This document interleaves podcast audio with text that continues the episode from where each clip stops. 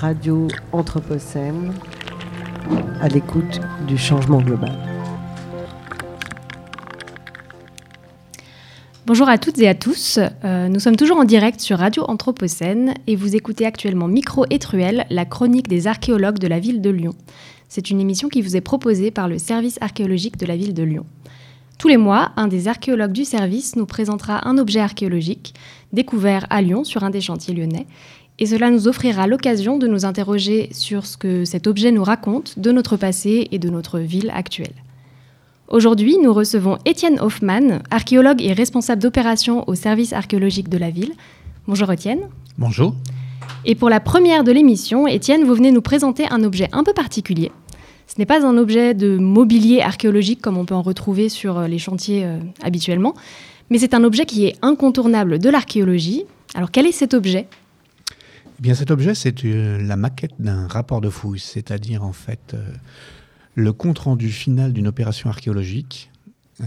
c'est ce qui arrive en toute fin d'étude. Concrètement, c'est un document qui peut être prendre la forme de un ou plusieurs tomes et qui a une double dimension. D'abord une dimension scientifique parce qu'en fait euh, on va enregistrer dedans euh, l'intégralité de la mémoire du site qui bien souvent a disparu. C'est-à-dire que dedans vous retrouverez description, analyse, planches d'illustration, photos, relevés, en plan, en coupe, inventaire du mobilier retrouvé, hypothèses et interprétation. Et ça, c'est pour tout le volet scientifique. Pour l'aspect légal, en fait, c'est un document qui doit être remis à l'État avec le mobilier archéologique issu du chantier. Et donc, euh, c'est une obligation euh, absolue.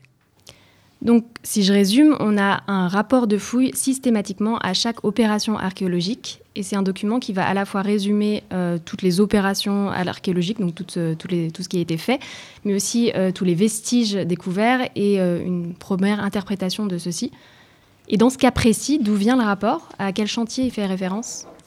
Alors le document qu'on a sous les yeux, euh, c'est le rapport des fouilles exercées à la Sarah. C'est un chantier récent qui date de 2021, qui a été mené donc à Lyon dans le 5e arrondissement, sur la colline de Fourvière, au nord du cimetière de Loyas. Pour ceux qui connaissent un peu le lieu, c'est proche de l'ancienne piste de ski ou de l'EHPAD, qui est encore ouvert à l'heure actuelle. C'est un chantier un peu spécifique puisqu'il s'agit là d'archéologie préventive à savoir, euh, les services de l'État ont, considéré que le projet d'aménagement d'un nouvel EHPAD, c'est-à-dire sa reconstruction, risquait de porter atteinte aux potentiels vestiges archéologiques présents dans le sous-sol. Sur cette base, donc, l'État a déclenché un diagnostic archéologique qui a pris la forme de sondages qui ont été réalisés par le SAVL en 2018 et dont la vocation était de caractériser la présence ou l'absence de vestiges, l'importance et la datation des dix vestiges. Sur la base des résultats, donc, l'État, une fois de plus, c'est-à-dire le service régional de l'archéologie, pour être bien précis, a prescrit une fouille archéologique préventive qui devait s'exercer avant les travaux d'aménagement. Et donc c'est cette fouille qui a débouché sur euh, la réalisation du rapport euh, dont nous, nous parlons aujourd'hui. Donc, euh, quels sont les résultats de cette fouille? Alors, euh, quels sont les résultats de ces fouilles Concrètement, sur le site en question, la majorité des structures et, du mobilier euh, observés sont, datent de l'Antiquité. L'analyse donc conjointe du mobilier, évidemment contenu, et des structures permet de mettre en avant effectivement ou de reconstituer la présence sur les lieux d'un quartier antique qui va se développer entre le 1er et le 3e siècle et s'organiser autour d'une voie de circulation qui relie le centre urbain, c'est-à-dire le haut du plateau de Fourvière, aux, installations qui sont périphériques, on pourrait, ce qu'on pourrait appeler en banlieue, ou le suburbium, à Vèze. Dans ce quartier, toutes époques confondues, on va retrouver des ateliers de potiers, des habitations qui sont aménagées sur des terrasses euh, de type restant, même chose qu'on observe aujourd'hui encore dans le sud, une citerne mais également, euh, qu'est-ce que je veux dire, un certain nombre de. une fontaine également, une publique, qu'on appelle aussi euh, la cousse, et euh, un entrepôt, ou en tout cas un grand bâtiment, plutôt à vocation artisanale ou commerciale. Donc on comprend que c'est un chantier extrêmement riche sur lequel on va trouver beaucoup de choses qui nous renseignent sur l'histoire de, de, cette parcelle de terrain. Et si on essaye de prendre un peu plus de hauteur et d'élargir l'analyse à l'échelle de la ville de Lyon, Qu'est-ce que ça nous apprend sur l'histoire de notre ville? Alors, c'est un chantier qui est dans la lignée euh, d'autres qui ont pu euh, prendre place sur les pentes. Et euh, comme eux, il met en avant l'évolution et l'extension de la ville antique depuis le centre du plateau jusque en fait sur les pentes. Donc le, site de la Sarah, par, exemple, va passer du statut de zone périphérique, puisqu'il est vraiment lui à l'amorce des pentes, à celui de zone pleinement urbanisée au cours du premier siècle a priori. C'est une démonstration supplémentaire de la croissance urbaine telle qu'on l'a déjà constatée sur d'autres sites déjà fouillés, type euh, la rue des Farges, dont les vestiges sont encore visibles en partie, ou d'autres ont hélas disparu, euh, comme ce qui a été fait sous l'hôpital de l'Anticaille ou euh, place à Bellarue également. Comme sur ces autres sites, on a aussi, on parle de, croissance urbaine, elle n'est pas continue, c'est-à-dire qu'à compter du IIIe siècle, on va assister à une déprise urbaine et à un abandon progressif en fait de ces lieux et du haut de la colline au profit des quartiers fluviaux en bord de Saône notamment. Euh, à compter de cette date donc, l'occupation va être essentiellement agricole et ce jusqu'au début du XXe siècle. Et vous citiez à l'instant euh, l'exemple de la rue des Farges, où on peut voir encore, par exemple, les vestiges euh, de, des chantiers archéologiques qui ont été menés. Et aujourd'hui, à la Sarah, que reste-t-il de ces vestiges, Étienne?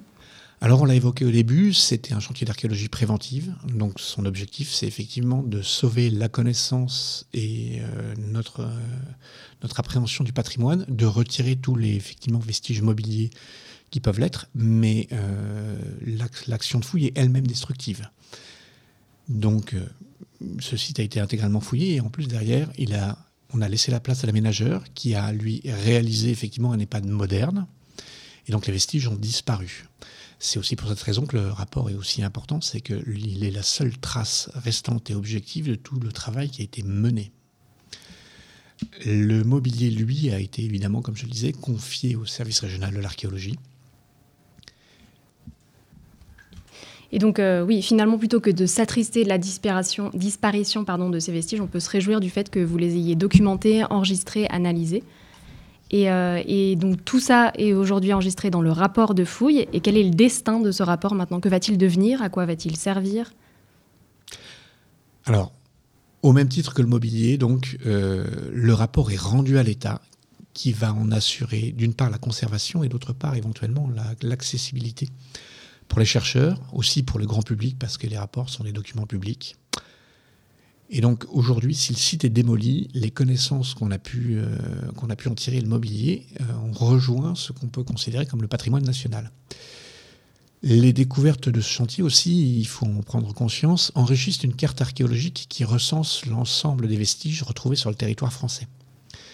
Donc chaque étude est comme une nouvelle pièce d'un puzzle qui complète un peu plus notre connaissance de l'histoire des territoires.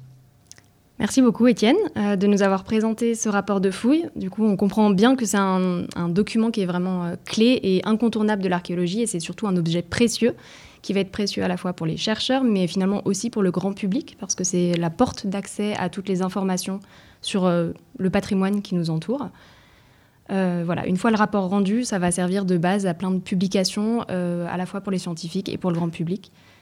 Donc, euh, si vous voulez retrouver, euh, vous auditeurs, une image de ce rapport, vous pouvez euh, vous rendre sur le site de Radio Anthropocène. Vous y trouverez donc tous les mois les images des objets présentés. Et si vous avez manqué, le début de cette émission ou si vous souhaitez la réécouter tout simplement, n'hésitez pas du coup à aller réécouter ce podcast sur le site de Radio Anthropocène.